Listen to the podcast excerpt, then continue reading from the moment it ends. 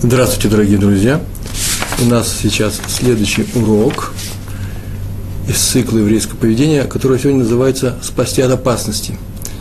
По недельному разделу ТЦ э, я там нашел стих, подсук, э, и э, мы будем говорить на тему, которая звучит так. На каждом еврее лежит обязанность, если он видит, что имущество или жизнь другого еврея находится в опасности, он должен предпринять все, что может – э, все, что требуется для того, чтобы спасти от опасности жизнь или имущество другого человека. Написано в книге Дворим, 22, 22 глава, это стих и 2 и 3.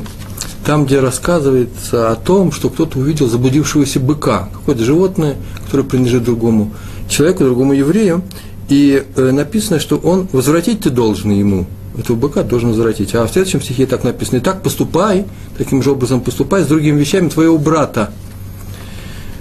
С другими вещами твоего брата, это означает э, с теми вещами, которых он потерял, но не нашел. Вроде бы так это все звучит.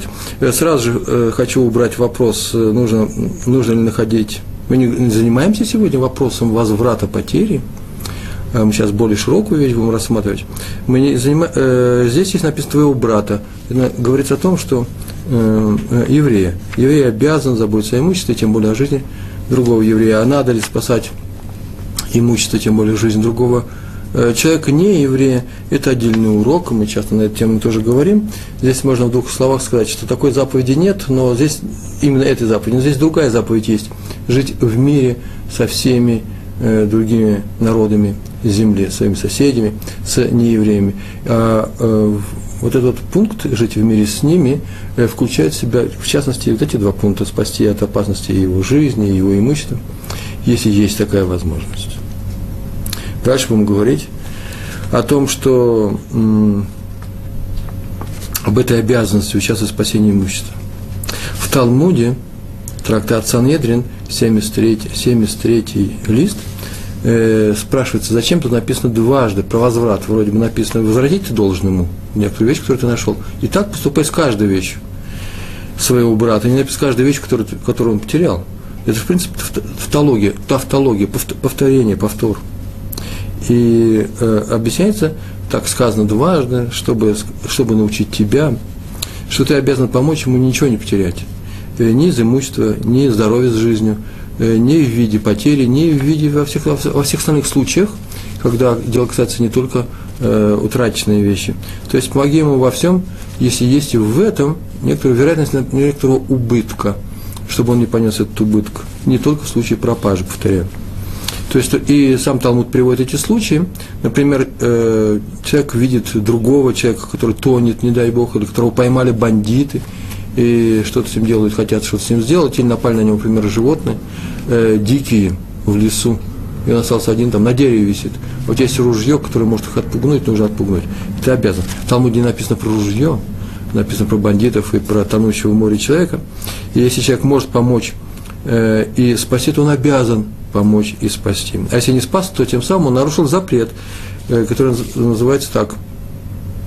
В книге Ваикра, 19 глава, 16 16 стих, э, э, не стой на, крови своего ближнего, на крови, э, не, не оставайся равнодушным, предпринимай какие-то действия для того, чтобы спасти другого человека.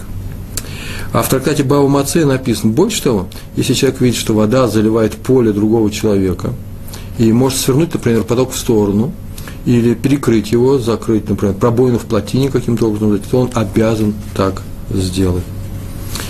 И, а еще мудрецы добавляют очень интересный случай, я уж приведу несколько случаев тоже, вот еще один такой случай, что а, отсюда же учим, что значит помочь э, ближнему, также поступать с, э, в таких же случаях с, с имуществом э, э, друг, э, друг, своего брата, это еще говорится о таком случае, если может свидетельствовать в суде по, его, по поводу его какой-то тяжбы и в защиту человека, то ты обязан это сделать. Знаете, обязан. Нельзя сказать, что я не хочу. Ну, такие случаи, как, например, я боюсь, там кто-то угрожает, принимает свое внимание. В таком случае об этом надо как-то э, договориться с раввинами, э, с какими-то право, э, правоохранными органами еврейскими, да, при Сангидрине, при храме, чтобы они помогли тебе одолеть ту банду хулиганов, которые тебе угрожают и говорят, что э, не свидетельствовать, не свидетельствовать по тому делу, которым, э, ты, который ты видел. Запрещает Тора, запрещает Тора, обязывает нас э, свидетельствовать, чтобы спасти его жизнь и его имущество. А мы не имеем права сказать, что мы не хотим. И вообще мы с этим человеком вне в дружеских отношениях, и вообще куда-то нужно ехать, платить за это деньги. Суд, или он сам оплатит вам эти деньги, но вы, то есть мы с вами обязаны дать свидетельство, которое поможет человеку спасти его имущество, а тем более свободу.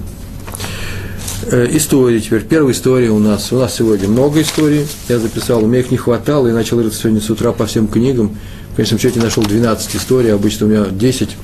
А если учесть, что у нас сегодня 67 или 68 урок, посмотрите, еврейское, цикл еврейское поведение, это там еще у нас несколько уроков было без номеров – то у нас, э, считай, несколько уроков без номеров было, да? Ос, ос, основные положения дважды были.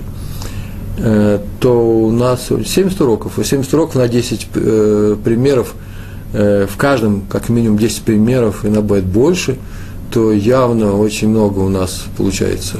Вот сколько у нас. Можно книжку уже издавать во время победы большевизма над царизмом.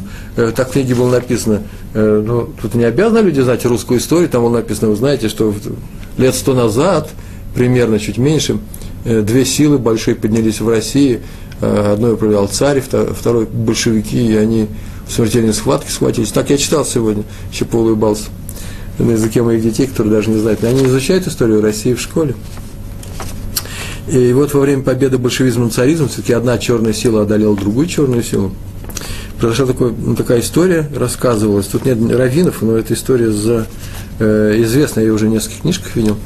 В, э, пришли большевики в одно местечко, еврейское местечко, и объявили, что они освобождают еврейский пролетариат от засилия еврейских капиталистов. Надо сказать, что в первые годы гражданской войны особенно именно этот лозунг был большой – э, то есть такой принят на вооружение Красной Армии, э, люди освобождали, э, людей, пролетариат трудящих, да, трудящихся освобождали от э, кровопийцев, буржуев, и просто расстреливали э, людей, которые были известны как капиталисты, фабриканты, не знаю, э, помещики и прочие землевладельцы. Э, много историй на эту тему даже я в свое время читал в детстве, сейчас почему-то они даже об этом никто не говорит. Э, Э, калмыцкая дивизия была такая, которая просто уничтожала людей, входя в город, проверяли руки у человека. Если они не рабочие руки, уничтожали людей. Все было в те времена. Жить было опасно, может быть, более опасно, чем сейчас. И так или иначе пришли они в местечко, и тоже у них лозунг был такой, освобождаем от капиталистов, от э, э еврейских капиталистов, да, пролетариат. А кто такие капиталисты у евреев? Э, почти все люди, мелкие собственники, лавочники, предприниматели. Ну, были много, было ремесленников, очень много ремесленников, но они все имеют частные свои лавочки, и они тоже могут идти по графе, по разряду буржуев. Так или иначе объявили всем лавочникам собраться на площади, им сейчас некогда, сейчас их всем будут проводить политработу, и уже установили пулеметы. Так было написано. Редкий случай. Не в каждом местечке так делали. Все испугались этих пулеметов, никто не пришел, бандиты с красными кокардами – и всякая прочая нечисть э, начали ходить по домам и гнать евреев на казнь, в принципе, крича смерть буржуям-кровопийцам. Ну и не евреи пришли смотреть на это дело, потому что у них своя разборка, они по-своему борются с кровопийцами. И вдруг среди неевреев вышел один человек и сказал, что он тоже сейчас присоединяется к евреям, потому что он еврей. Все очень удивились, и все увидали, признали в нем, в нем местного аптекаря, который, в принципе, даже многим и неизвестно было, что он еврей. Он давно живет в еврейском квартале, ходит без кипы, в синагогу никогда не ходит, жена у него русская, в общем, просто наш, один из наших людей. И он сказал, нет, когда его братья в опасности, если их расстрелят, и он, и он сейчас тоже встанет с ними, он не переживет это. Так он сказал. Э, все бросились его уговаривать, да и сами бандиты, э, красноармейцы, говорят, что ты вообще-то можешь писать в сторонке, отойди а э, он ни в какую, народ его тоже тащит к себе, кто нас будет лечить и так далее. Заплакали люди. И обратились, а старейшины вот этой общины, не еврейской общины этого местечка, обратились к э, руководителям, комиссарам там, кто там был у них, и попросили э, вот э, оставить их, буржуев еврейских, в покое, а они возьмут их на перевоспитание. Так было написано, примерно такими словами было в этой книжке. И так они и сделали, и оставили. Получается, что вот таким-то образом э, один человек спас своих, э, спас очень многих, все свое местечко спас. Э, и это написано в книге Шалявиха в э, Ягидха. Э, по это спроси своего отца, он тебе расскажет, так называется эта книга, известная книга здесь, по э, стиху в книге Дворим 32, 32 глава, 7 стих. Человек сделал, рискуя жизнью, спас остальных людей. В принципе, если у нас есть какая-то возможность спасти другого человека э, без риска, мы обязаны это сделать для своей жизни. А если мы рискуем, тоже хорошо бы, но никто нас не будет заставлять, например, бросаться в вагоне вместе с ними. Кто-то тонет, и я утону рядом с ним. Нет. Здесь просто этот человек сделал, понятно, что он не умереть хотел, он хотел спасти своих братьев. Это называется очень красивое исполнение, очень глубокое, высокое исполнение заповеди спасения жизни других евреев. Э, вот что он сделал. Кедуша Ашем называется, освящение имени Всевышнего. Вторая история. Сегодня это про Адмора из э, Соколина, такое местечко было, которого звали, это известный Адмор был, Раби Лезар Зуша, Португал, так у него, им так его и звали. Э, история уже не про эпоху Первой мировой войны, гражданской войны в России, а про Вторую мировую войну, когда немцы вошли в Черновцы, они издали приказ, тут же приказ, много было приказов разных. Один из первых был под угрозой смерти выдать всех-всех раненых советских солдат, которые остались в этих местах и прятались по домам. У этого человека его звали отец всех сирот. Он собирал сирот. Тяжелые годы были. Это Румыния, по-моему, да? Черновцы в то время были. До прихода советской власти, по крайней мере. А э, да, пока Западная Украина, Буковина, да, перешла к России на, на небольшой период, а потом пришли туда немцы. И у него был дом ровно четыре десятка э, сирот. Сирот, не написано еврейских сирот, скорее всего, еврейских, но он, так вот они с женой поступали, а жили они э, на выселках города э, отдельно, и, да и сам он, говорят, кстати, на еврея бы не был похож, он там жил, существовал, он пережил всю эту оккупацию. И он объявил по окрестностям, что он готов принять у себя скрывающихся солдат, евреев советской армии. И приютил у себя на чердаке целую группу таких солдат, среди которых были не евреи, кстати, уж если мы эту тему начали сегодня. И чудом он избежал сам репрессий против евреев. И так сироты и солдаты пережили у него всю войну. Или, по крайней мере, солдаты пережили какое-то время, потом ушли в леса если там по Черновцам леса, не знаю, а, рассказывает, что сам он все это несколько лет прожил, сколько там была оккупация, э, э, прожил, спал он на полу, у него было много кроватей, все они были заняты детьми. Можете представить небольшой дом, 40 детей там э, спит, он их кормил, и спали они на, по кровати. Он спал на полу. Третья история про раби Исара Залмана Мельцера, известный выдающийся талмудист, учитель, который один из больших руководителей еврейского Ишува здесь, в Иерусалиме, еврейского, еврейского поселения. Во время войны 1948 года в Иерусалим обстреливался большими фугасами со стороны, с, с востока, со стороны иорданской армии. Там стоял э, иорданский, иорданский легион, самый лютый, э, э, его командиром в свое время до этой стычки с евреями, до войны с евреями, шестидневной войны, не войны, война, э, война за освобождение. 48 год, э, то э, руководили и тренировали их, и были командирами английские офицеры регулярной армии. И вот один из этих фугасов, мина, да, фугас, разорвался в доме, э, в доме Равина, прямо во дворе. В районе Миашарим. Разнесла всю стену, все выбило, и дом еле устоял, но Рава здорово ранило, и он просто упал, истекая кровью. Равмельцер умирал. Увидела его жена и начала кричать и на крик э, сбежались люди. Первым прибежал Раби Ицхак Эпштейн, его близкий ученик э, Рава Мельцера, который специально в эти дни переехал поближе к Раву, чтобы смотреть за ним. Рав был старым человеком, э, чтобы в случае помочь ему. И он прибежал и понял, что вообще время идет на секунды, хлестала кровь. Как-то привязали его, но не помогало. Тут же под обстрелом выбежал на улицу, там шла э, э, армейская, еврейская машина – который э, в, одном, в одной из книг, я в двух читал, в одной из книг было написано, что э, когда он ее остановил, сказал, что тут умирает человек, он срочно везти в больницу, недалеко, но срочно везти, то сказал, что вообще весь город полон раненых, все истекают кровью, а у него задание э, выехать на границу города, еврейской части города, для того, чтобы посмотреть, откуда идут в э, артиллерийский обстрел, чтобы погасить э, нашими, если у нас были, была артиллерия еврейской стороны, э, эти точки. Поэтому он не может никуда свернуть, у него очень важные вещи. Под суд его дают, расстреляют, если он э, убежит. И тот все равно встал сказал, ты никуда не поедешь, Раф Исхак Эпштейн, у меня тут умирает э, Раф Мельцар, не дай бог, а ты э, отказывается его вести. Он слышал Раф Мельцер, тут же схватили они его вдвоем, засунули в кабину и от, от, отправили, привезли в больницу. И как только его привезли, врачи сказали, что еще одна минута задержки, так написано в книжках Раф Мельцер, не дай бог, он бы не выжил, так он прожил еще много лет. Его спасли ценой своей жизни, рискуя под фугасным обстрелом. Еще там такие у нас сегодня истории. Я даже не знаю, э, многому ли это может нас научить. Вроде мы не ходим с вами под фугасными обстрелами, и никто, как правило, не тонет у нас э, в, э, э, горящую избу войдет.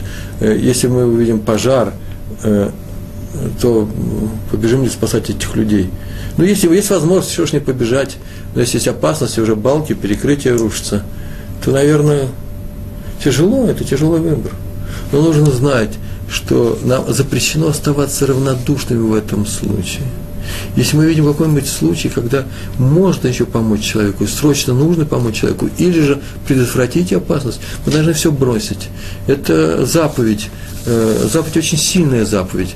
Почему? Потому что сейчас идет вопрос о жизни и смерти. Тору, когда давал Всевышний, он сказал, я вам даю жизнь и смерть, выбирайте жизнь. Выбрать жизнь, это значит взять на себя обязанность помогать другим людям в момент опасности. Или просто спасти их имущество, не оставаться равнодушным, как мы не остаемся равнодушным к своему имуществу и хотели бы, чтобы другие э, также к нашему имуществу оставались неравнодушными, что ж ты мог спасти, ты же видел мою лодку, ты же уходил с пристани, увидал, что мою лодку не привязана, развязался узел, ее сейчас унесет э, ветер э, и отлив, почему что ее э, не привязал. А не моя лодка.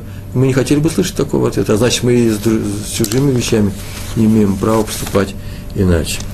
Про Хатам Сойфер. Однажды случилась такая история. Я не занудно сегодня рассказываю, нет? В Иерусалиме жара сильная, а у нас тут случай спасения жизни. Ну, сейчас что-нибудь промодулируем голосом. Может, где-нибудь нужно будет покричать, поговорить шепотом. Сейчас посмотрим.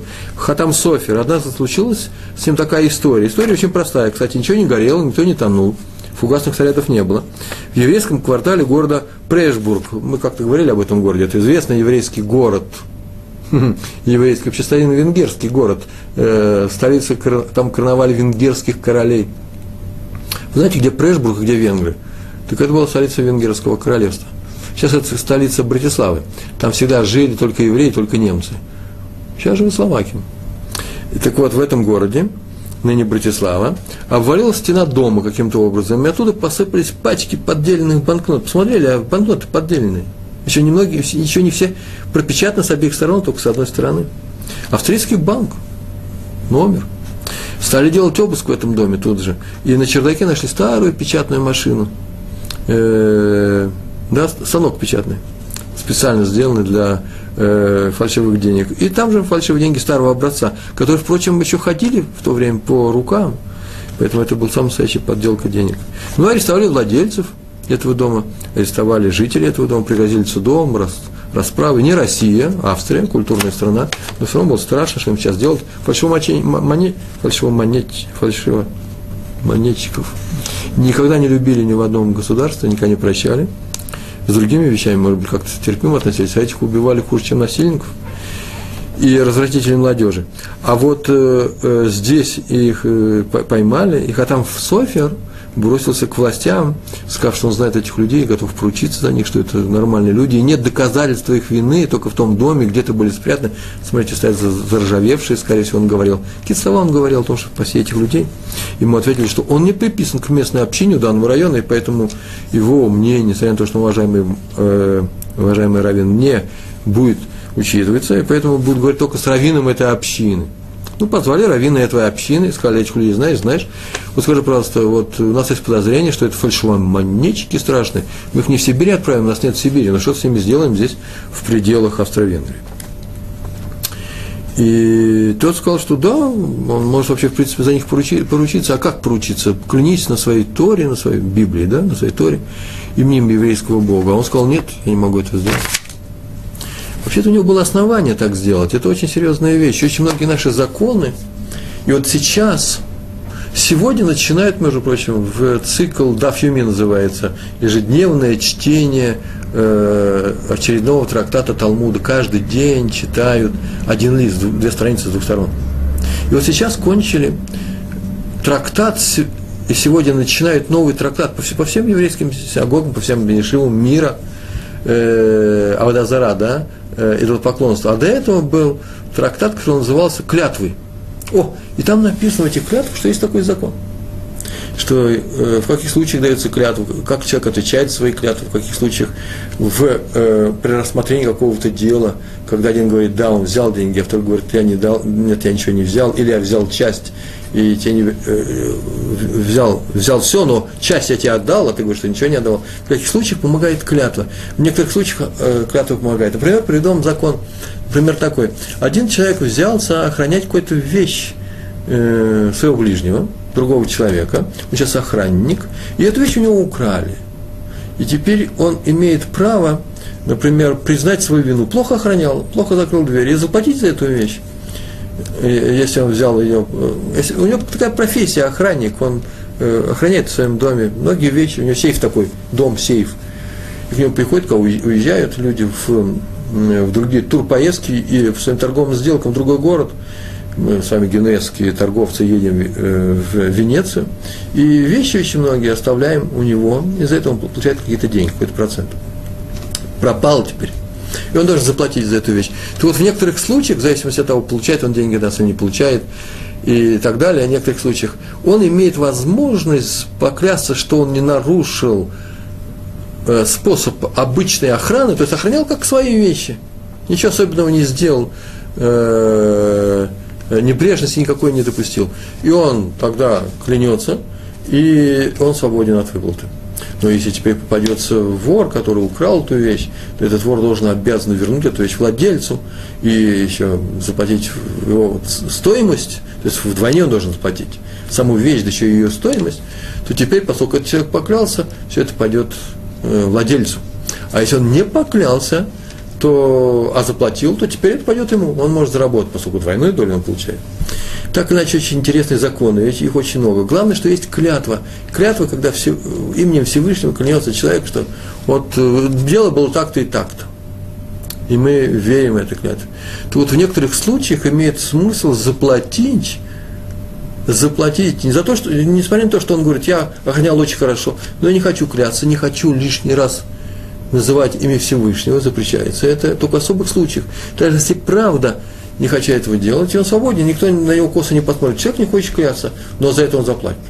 Вот попался такой раввин у нас в городе Пресбурге во времена Хатам Сойфера. Он сказал, что я не могу покляться перед нееврейским судом, все равно не могу, не хочу.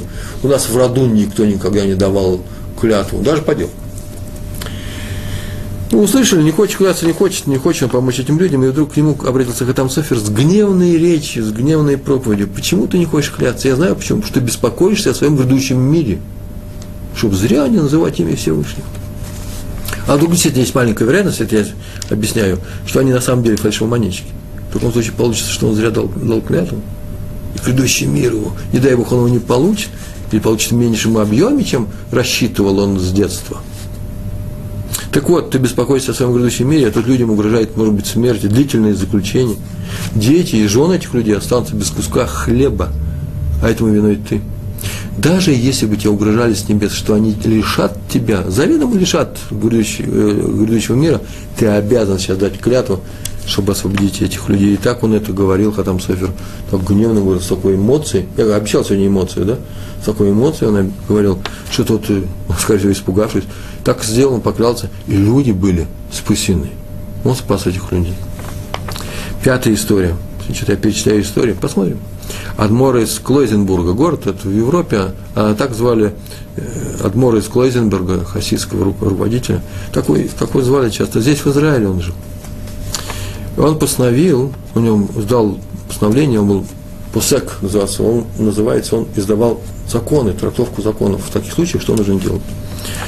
Он постановил, что надо спасать человека, и не он был первый, но так это было в его книге написано. спасать человека, даже когда нет надежды на полное спасение. О чем здесь говорится? Он, он основывался на известном постановлении мудрецов в древности, которые сказали, что даже в субботу можно извлечь человека, который вообще упали на него вообще. Сильно его придавило упавшим, э, упавшей стеной. Камни. Вот это вот вообще, что, к чему это относится? Что его по голове задел так, что вообще-то он, может, и не выживет. Надо ли разгребать сейчас эту горку? Запрещенная работа в субботу. А человека не спасти. И они постановили, что в таком случае можно. Почему? Потому что есть надежда, что он вообще-то если ты нарушишь одну субботу, только для того, чтобы этот человек выполнил много суббот и не шел из этой жизни, это известный такой стих, э, предложение, то нарушит субботу. Нарушаем одну, чтобы исполнить много. Так вот, Адмор из Клойзенбурга постановил, даже если известный ты видишь, что он не доживет до следующей субботы, несмотря на такое объяснение, все равно это объяснение вообще такое, имеет такую советскую форму, ты обязан его спасти, нарушив субботу. И даже если видно, что он умрет через несколько минут, через несколько часов, через несколько минут после того, как мы его спасем. Почему? Он объяснил почему. Потому что когда мы спасаем человека, мы надеемся на чудо спасения, что Всевышний ему поможет. И привел пример. Действительно, пример, э, пример этот случай случился в, при нем, и он тут впрямую участвовал в этом случае. История была такая. Одна женщина, старая, пожилая, умирала в Швейцарии. Швайц в Швейцарии – тоже хасиды, скорее всего. В Швейцарии из ортодоксов живут большей частью хасиды. Ну, кроме моих друзей, э, близких друзей, которые живут тоже в Швейцарии, они являются литовское направление. Учатся там известные шивы стоят. Я с ними переписываюсь. С некоторыми из них привет я им сейчас передаю. Им передайте привет. Прям так передайте. В Цюрих, в Швейцарии от Пятигорского. Там заболела жена, не она, э, женщина, не она, будет сказано, серьезно заболела, пожилая женщина у нее что-то было с головным мозгом, не со спины, и она потеряла память, перестала узнавать людей.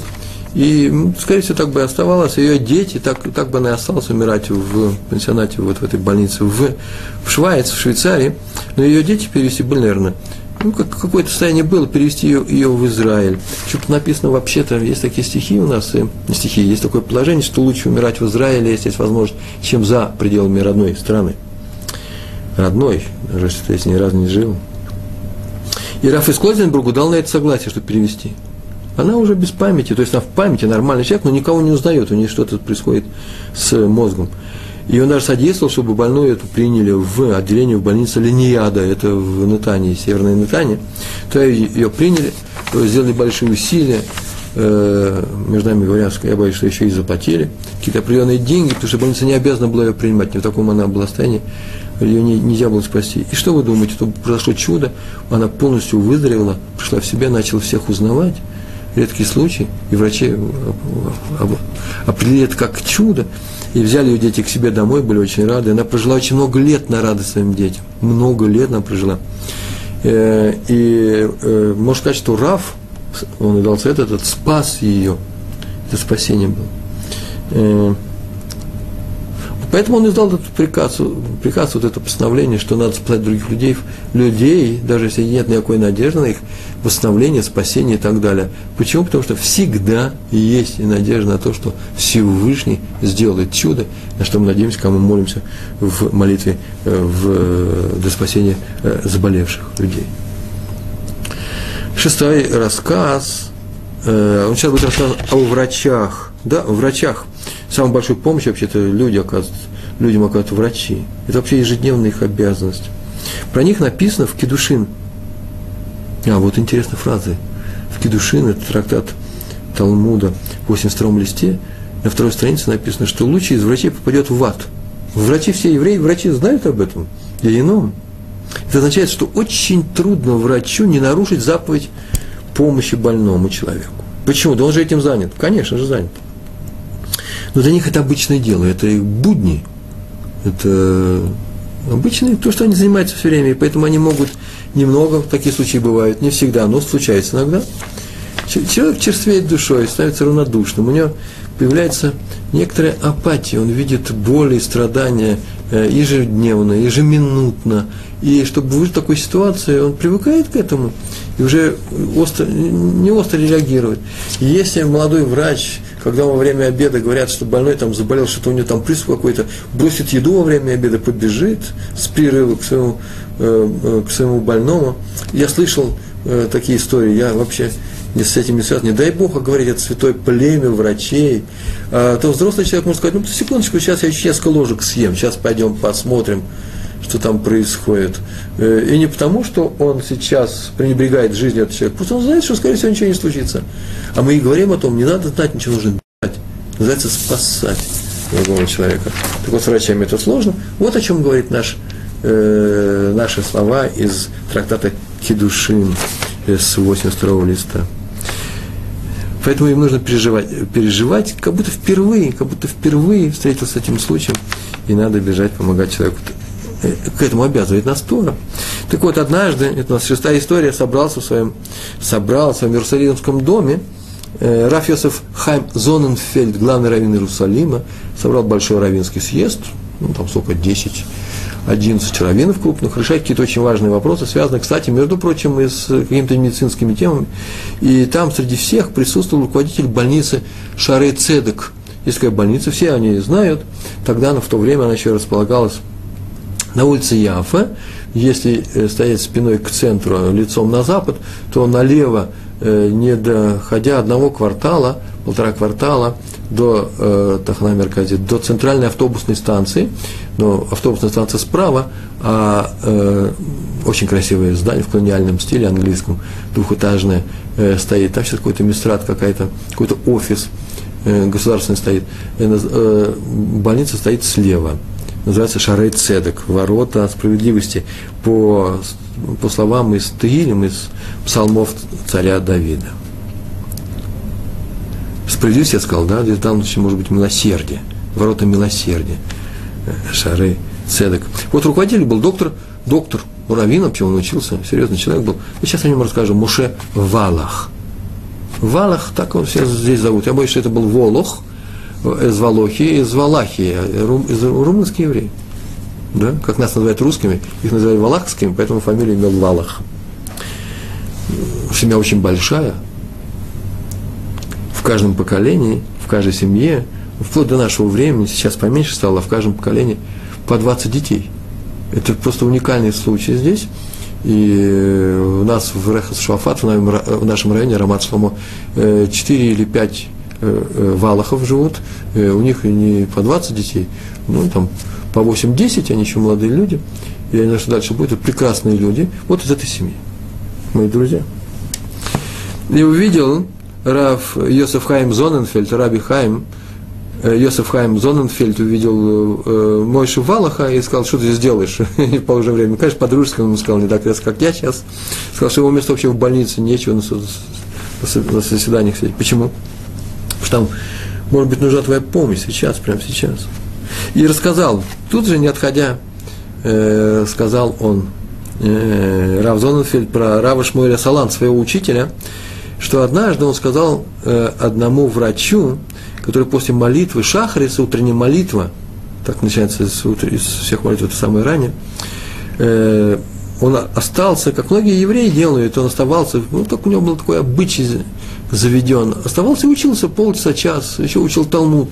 После шахриса это самое милое дело, многие евреи так делают. Так положено делать. И он остался и учился там час-два. И э, он сказал, что вообще-то тебе этого не надо было делать. Почему в нашем городе полно, слава Богу, евреев, которые сидят и учатся после шахраса и часа, два и целый день. Учатся. И весь мир, может, стоит из-за этого. На этом весь мир стоит. Это отдельный урок. Ну так, так, так это, это правда. И они постоянно сидят на Торы, Талмудов, но у нас не хватает врачей ты один из них. Если ты будешь выполнять чужую функцию, это нехорошо. Поэтому после молитвы сразу же беги в больницу и старайся никуда не отходить от больных. Все время, которое тебе положено. Тебе положено, ты взялся за это. Сейчас расскажу про доктора Валаха, а потом еще расскажу про врачей, потому что мне захотелось рассказать про доктора Валаха. Дело в том, что он уже был взрослым человеком, и было много больше 30 лет. И он э, был ну, врач, который был, практиковал как врач, жил здесь, в Иерусалиме, но никак он не мог э, жениться. Э, а это было конец 19 века, начало 20-го, тогда было принято жениться на девушках из своей общины. Венгерские евреи на венгерских еврейках, румынские на румынской, на румынках. И подобрали ему шедух там, в, на родине, в Валахии. И он пришел к Раву Занунфельду, э, с разрешением, чтобы тот ему дал благословение и отпустил его уехать из Израиля. Из Израиля вообще-то уезжать-то нельзя. Только в некоторых случаях, в случае женитьбы, в случае продолжения учебы к своему раввину, или в случае, когда нужно найти парносы или собрать деньги. Видите, да, женитьба, деньги, учеба. И вот он из-за женитьбы поедет э, к ней, забрали девушку и сказали, что этот шедух – Э, ему соответствует. А Рав Донфельд сказал, скажи, пожалуйста, это зажиточная семья? Ну, более-менее зажиточная, да. И они бросят все и поедут сюда, твоя жена поедет сюда за тобой. Хм, задумался Рав Валах, скорее всего, нет, скорее всего, может быть, и не бросят, и не поедет. А раз так, запрещается тебе уезжать из Израиля. Это особый случай, это не совсем так проходит, это, это не закон, мы не будем выводить отсюда. Так или иначе, Рав Валах остался здесь, он был врачом. Что он сделал? И он стал и решил организовать больницу но, на, нов, на, на, новых, на новой основе, где врачи будут, и врачи, и больные, и вообще все будут полностью кашрут, и все законы субботы там будут соблюдаться, и все законы кашрута, вообще все еврейские законы. Я организовал эту больницу в центре, вот в этом здании, он его купил, и организовали с благословением всех э, Шарай Цедек. Это больница Рава Моше Валах, о чем написано на доске при входе. Э, а потом он женился – будучи пожилым, и, слава Богу, у него были дети. И вот, детей было немного, за то, что у всех остальных было по 20 детей. Я думаю, это такая награда ему за то была, награда без кавычек, за то, что он был вообще полный праздник, был особый праздник человека. Врач, кстати, еврейский врач, еврейские врачи, самые святые люди, соблюдающие еврейский закон и помогающие, выполняющие сам, сам телесным своим образом, своим телом соблюдающий закон спасения, ежедневное спасение. Мы можем с вами мечтать, как войти в горячий дом или кто там тонет надо, чтобы броситься к нему и вытащить из воды. Они спасают людей ежедневно. Это особый случай. Рассказывает о Хофицхайме, это история номер семь, что когда он был уже пожилым человеком, мы сегодня говорили о спасении жизни, да, не только ведь жизнь, а еще и имущество нужно спасать. Смотрите, как, какая интересная история. Пожилым человеком все происходило в городе Радин, где у него была Ешива, и однажды Симхат Тура – который соблюдается два дня, да? Симхат Тора – это последние два дня праздника Суккот, потом после праздника еще праздник Торы, радости Торы. И праздновали студенты Ешивы, Радинской Ешивы, допоздна, веселились, плясали вокруг свитка Торы. Шумно, радостно, просто замечательные. И пели и плясали, и много плясали. И вдруг в поздний час в дверях появляется Хофицхайм, пожилой человек. И все сразу же замолчали. Пыль осела – и смотрит на него, что скажет их святой учитель. А что он может сказать? Он, наверное, придет, ну что он может сказать? Никто не помнит никаких замечаний, каких тяжелых слов, упреков с, его стороны. Ну что сейчас-то сказать? Не урок же он пришел сказать. Может, он попросит не шуметь. Почему спать? Многие люди хотят спать. Не все же веселятся. Э, э, уже полночь. Или же он, может быть, скажет, как, как он обычно говорит, ну, дети мои, э, пожалуйста, пора уже спать, потому что завтра рано вставать нужно на молитву. Рано. Васиким с зарей вы не отдохнете. А он сказал следующую фразу. Киндерлах, киндерлах, дети мои, танцуйте осторожней, чтобы не порвать себе обувь, ваши ботинки. Ибо обувь дорогая, а у божества из вас нету денег – и так все это как-то прочувственно это сказал, он переживал за имущество этих людей. Ведь если они сейчас порвут обувь, то им зимой-то ходить будет не в чем, зима надвигалась. Когда люди-то были все почти нищие. Учитель беспокоился об обуви своих учеников. Вот ради чего он прошел, спустился, пришел к ним и попросил их танцевать чуть-чуть поменьше, уже близко к полночи. Так он помогал им. Так он спасал их имущество тоже. Восьмая история – которую нужно вот такими словами э, приведомить. И человек не может оставаться равнодушным, если видит, что другим грозит опасность. Нельзя оставаться равнодушным. Что значит э, равнодушным? А вот такой случай был, ну, в газетах было написано, прямо недавно, лет 10 назад, 8 назад это случилось. Автобус шел из Аждода в Нейбрак, э, полный людей. Э, он был, что называется, под завязку полон набит. И багажник у него был полный, и Аврех, Аврех это ну, молодой еврей, который изучает Тору в Колоре. Он был один из последних поднимался в нем, поднял дверцу багажного отделения, которое внизу, да, под э, пассажирами, и начал впихивать туда свой чемодан и с такой, с такой энергией, молодой, Аврех, сил много, впихивал, что а это было все-таки людей. Да тут те же самые автобусы ходили, Мерседес. Так или иначе, там почему-то какой-то крышки не было, и крышка была смята, и он задел провода электропроводки, которая там была внутри.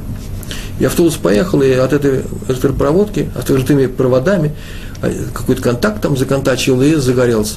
Автобус едет, а у него из багажного отделения, потом узнали, что случилось и кто там что сделал. Навряд ли ему досталось, потому что что чемодан какой-то э, задел всю эту проводку. Валит дым страшный, а машина едет, и никто ничего не замечает. Ехал человек. Так всегда будет. Любой человек заметит и начнет показывать шоферу, что у него дым идет. А, а тут, наверное, было мало народу, то есть мало, мало, маленькое движение было. 15 лет назад, 10 лет назад, ты тоже большой. Так иначе увидал, он и показал ему, что у тебя дым валит. Шофер, он сказал, шофер не понял. Этот э, водитель на своей частной машине развернулся и бросился догонять автобус, догнал его, по встречной полосе шел, и показывает ему дым ему валит. Тот перепугался, остановил машину, и начали срочно выводить всех людей. Срочно-срочно, просто кубарем. И когда последний выбежал и отбежал, во всех газетах было написано, раздался большой взрыв, и все сгорело. Все на глазах у этих людей взорвалось. Там баки в этих Мерседесе, сзади э, э, баки с керосином, бензином. Так один человек спас несколько десятков евреев, мог бы проехать мимо, то есть не мог бы, мы бы с вами тоже не проехали бы. Идет дым из багажного отделения, конечно, нужно остановить, но нужно сделать большие усилия. Тоже непростая вещь. По встречной полосе, навстречу, а вообще-то создается страшная угроза для встречных машин, надо что-то делать. Но как-то так удалось. Всевышний, это важное правило, надо заметить, а вот в само время пришло отметить этот момент, Всевышний поможет тебе спасти других людей. Раз ты хочешь помочь им, Всевышний тебе поможет на этом пути. И, скорее всего, ничего не произойдет, что тебе помешало бы. Ну, сделай, что можешь. И штадлус называется усилие. Девятый рассказ, это про Раву Йоэля Тайтенбойма, Адмора и Сатмар, Сатмарский Рэбе. Он был очень славый, старый. Рассказывает о нем, что он лежал в кресле качалки на веранде гостиницы, которая называется Сфани. Здесь в Иерусалиме кошерная гостиница. И он там по старости снимал номера. И подошел к нему врач больницы, может быть, врач этой же гостиницы, который звали, написано, видите, вошел в историю, врач по фамилии Аронов. Подошел, спросил его, он тут дремал в своем кресле. Он спросил, можно ли Рэбе задать вопрос, потому что он увидел, что сейчас есть такая возможность. Тот открыл глаза и кивнул, да, спрашивай меня. И врач спросил, сказал ему, известно, что обязанность врача следует из слов Торы.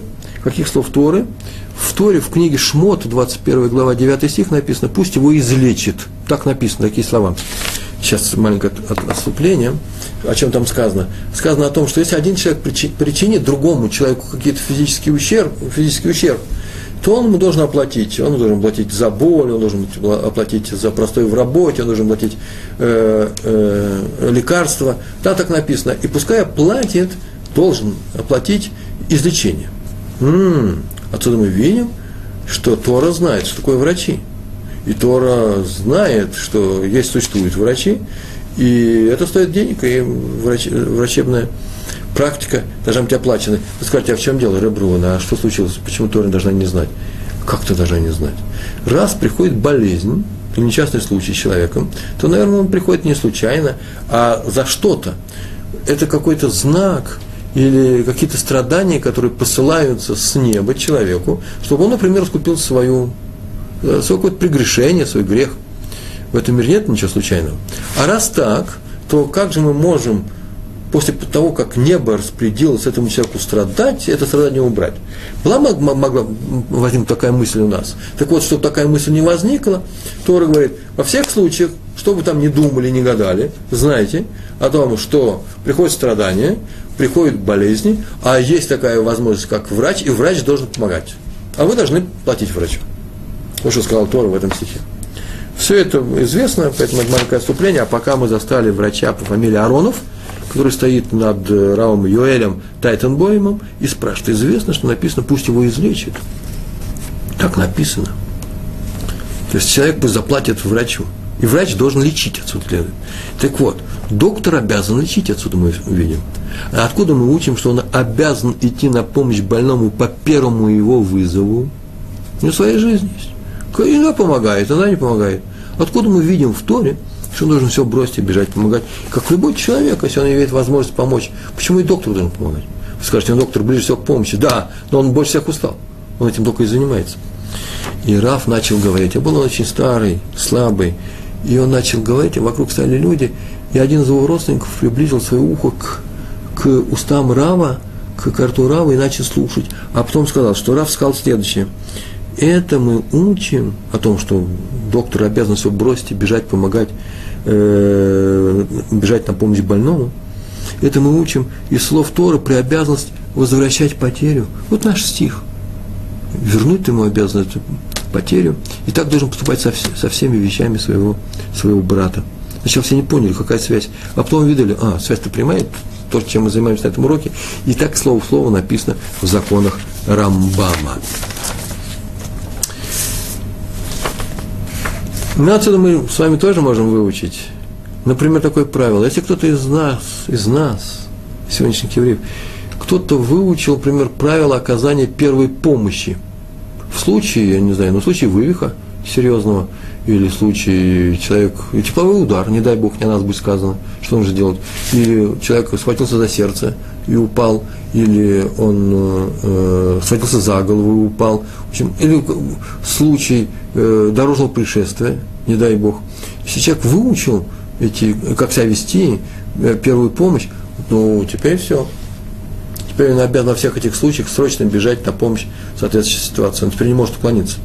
Я еще могу уклониться только потому, из единственной причины, потому что я просто не знаю, что делать, чтобы не испортить. Я не знаю, что делать нужно. Надо ли спокойно человека положить, или, может быть, его хватить, схватить нужно и бежать, в, э, нести в больницу, э, положить на какое-то твердое место, а мне скажут, подожди секундочку, сейчас есть опасность сотрясения каких-то органов, сердца, э, мозга, э, поэтому э, лучше дилетанту сюда не приближаться, если есть другие люди. Или, например, во время удушья или во время обморока каким-то образом нужно достать язык изо рта. Что ты нужно делать? На живот его положить, на, на спину. Тот, кто знает, обязан помогать. А уже если никого нет, придется помогать мне. Не дай Бог, ведите себя хорошо, чтобы я полно неуч в этих вопросах не бросался к вам на помощь. Это браха была сейчас. Так или иначе, такой случай, обязанности его теперь велики, он теперь должен везде всюду быть ответственным за других людей. Кстати, возникает интересный вопрос тоже про медицину. Раз мы заговорили про медицине, такой случай. Врач прописал больному некоторые лекарства, а лекарство представляет собой вообще совершенно некошерную еду. Треф, полный треф. Э, и это треф запрещенных вещей, или это сварено каким-то образом, запрещенным образом, или просто он прописал ему срочно нужно давать, а сейчас у нас пост. Так иначе по какой-то причине эта еда запрещена. Врач прописал. Он говорит, это поможет тебе, все, а все остальное не поможет, все остальное вредно. Я тебя спасаю. На мне заповедь спасать тебя. Хочешь или не хочешь, я тебя спасу. Так вот, может ли слушать врача? Если человек праведник, а он не хочет нарушать субботу. Хороший вопрос. Он не хочет. Он не хочет нарушать субботу, не хочет нарушать запреты, э, ограничения по кашруту. Он не хочет нарушать э, и кушать трефное. И на эту тему есть непростая вещь. Э, есть между нашими мудрецами идет спор. Такие законы учили, как Эвен и Рамбан постановили, что разрешили ему врача не слушать, раз Говоришь, что соответственность. Э, тебе разрешено его не слушать, поступай как хочешь. А Бах, крупнейший комментатор на законы, на Шулханарух, э, известнейший э, законный учитель написал, что ему не, нет, не так. У него было свое мнение. Свое мнение, и на это мнение можно опереться. Ему запрещено не слушать врача. Он обязан его слушать. Потому что Тора разрешила пользоваться услугами врачей. Она разрешила, как мы сейчас только говорили, да, про оплату врачей, мы сейчас только говорили, разрешила. А значит, им разрешено лечить людей. А значит, если тем самым будет нарушение кашута или даже какого-то другого запрета, они имеют право наставить на своем. Откуда мы это учим? Учим из заповеди спасать человека. Когда спасаем человека, мы не спрашиваем его, э, какой у него кашрут, не кашрут, умеет он плавать, не умеет плавать. Мы спасаем его жизнь. Тор нам повелела спасать других людей. А десятая история. Раф Исроэль Салант каждую субботу начинал раньше срока. Значит, такое начать раньше срока. В Европе люди это знают. Что это такое? Если в Израиле не очень принято. Мы это делали так. В летом, когда в северных широтах солнце уходит за горизонт поздно, то к субботе можно по определенным законам, в определенное время, на определенный размер времени, начать можно раньше. Ну, взяли уже законы субботы, теперь уже соблюдайте. Теперь нарушение этих законов, э, даже если еще видим солнце, пятничное, все равно это уже будет нарушение субботы. Так или иначе, э, э, Раф Салант, каждую субботу начал раньше срока. И у него еще была причина не потому, что поздно начинается суббота, а потому что прислуга в нашем доме голодна, голодна. А раз так, то э, она не может ждать и мучиться, когда взрослые евреи, мужчины закончат вечернюю молитву.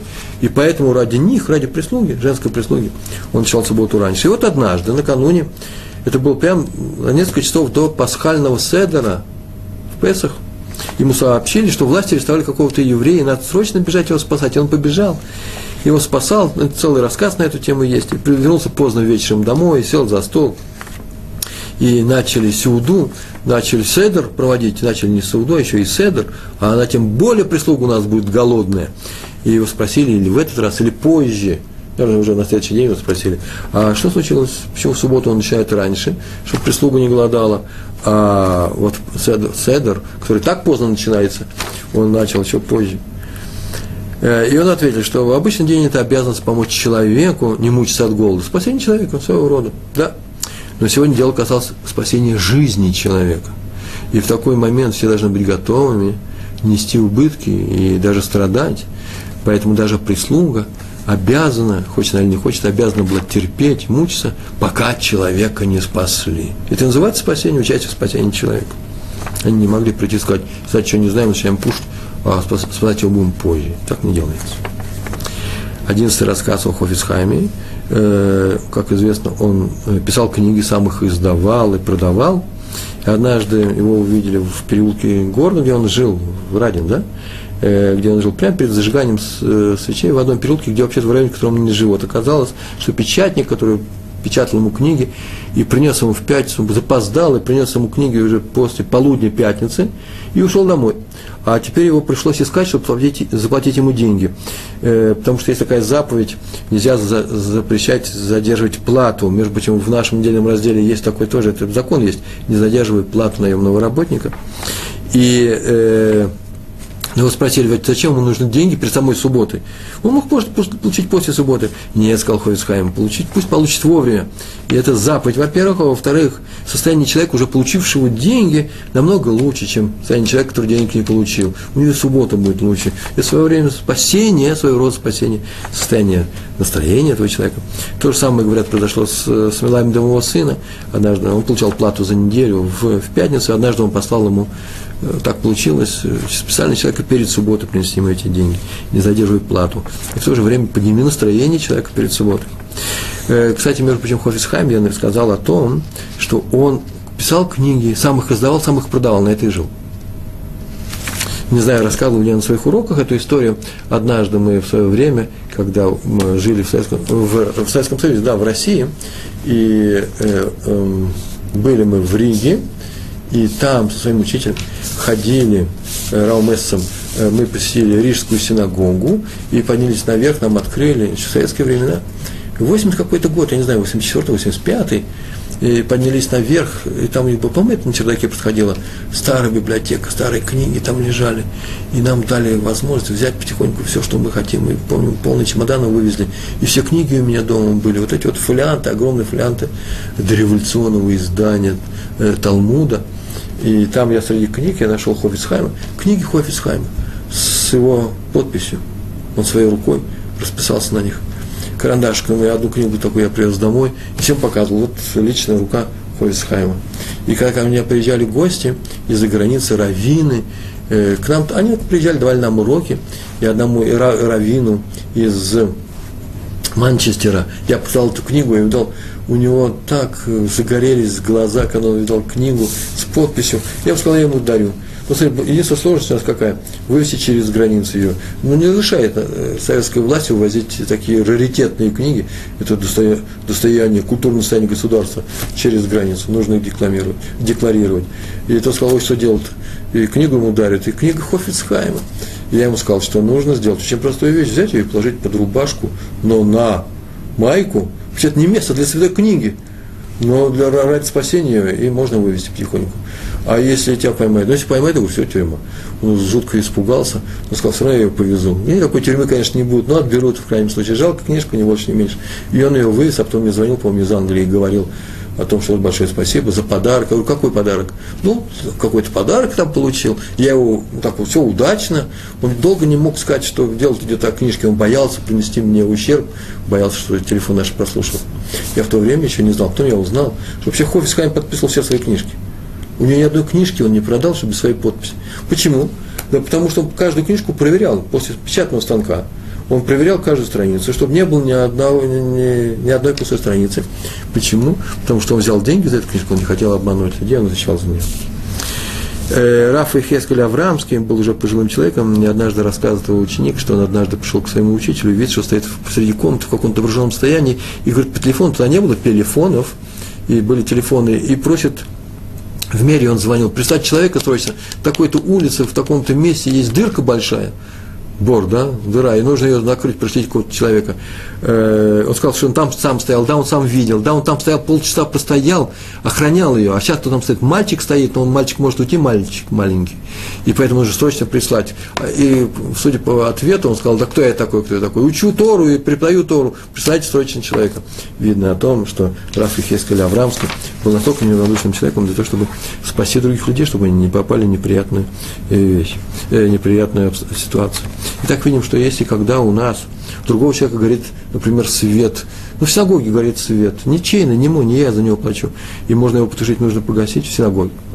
Или видим, что ветер может унести чужое белье, или же уносит и уже понес его. Чужое белье не мое, нужно его э, предупредить этих людей, пойти самим, прийти какую-то инициативу, поднять его, потом раздать его.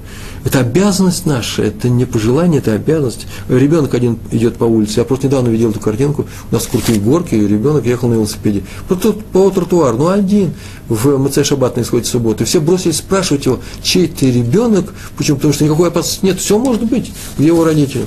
Это называется заповедь спасти человеку его имущество или его жизнь. Э, как потерям спасаем. Нельзя нигде никогда не проявлять равнодушие и неучастие. Вопрос идет, а в чем согрешили маленькие дети, больные с самого рождения такими заболеваниями, как синдром Дауна, пороки сердца или детский церебральный паралич и другие? Они только начали жить да у них нет заслуг добрых дел, неужели у них есть грехи? Как помочь им? В чем их духовные причины болезней? Как им помочь, если многие родители отказываются от них сразу же после их рождения? У нас в Израиле никто не отказывается от своих э, детей, я не помню этого. У нас стоит очередь на даунов.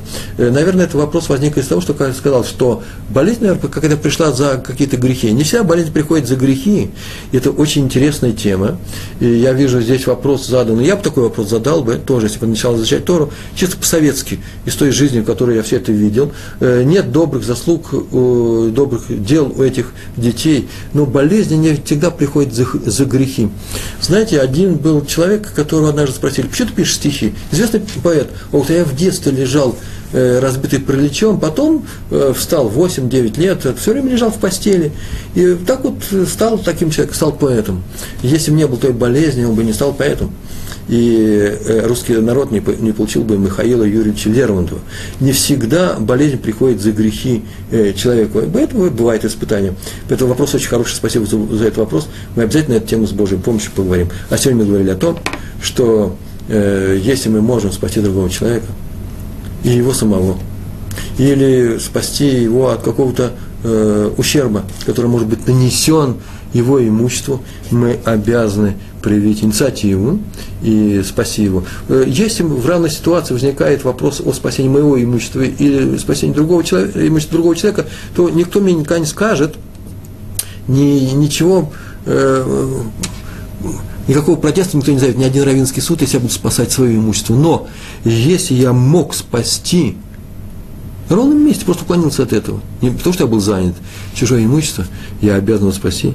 Э, почему? Потому что если я его не спас, я поступил как человек, который э, нарушает заповедь Торы. Не дай Бог. Э, большое спасибо за то, что вы приняли участие в нашем уроке. Я боюсь, что он, я надеюсь, что у нас не будет такой ситуации, когда нам придется рисковать жизнью, спасать других людей. Я знаю, что мы всегда э, будем помогать друг другу. Э, на этом стоит еврейский мир, на взаимопомощи. Почему? Потому что такие у нас заповеди. Большое вам спасибо, всего хорошего. Шалом, шалом.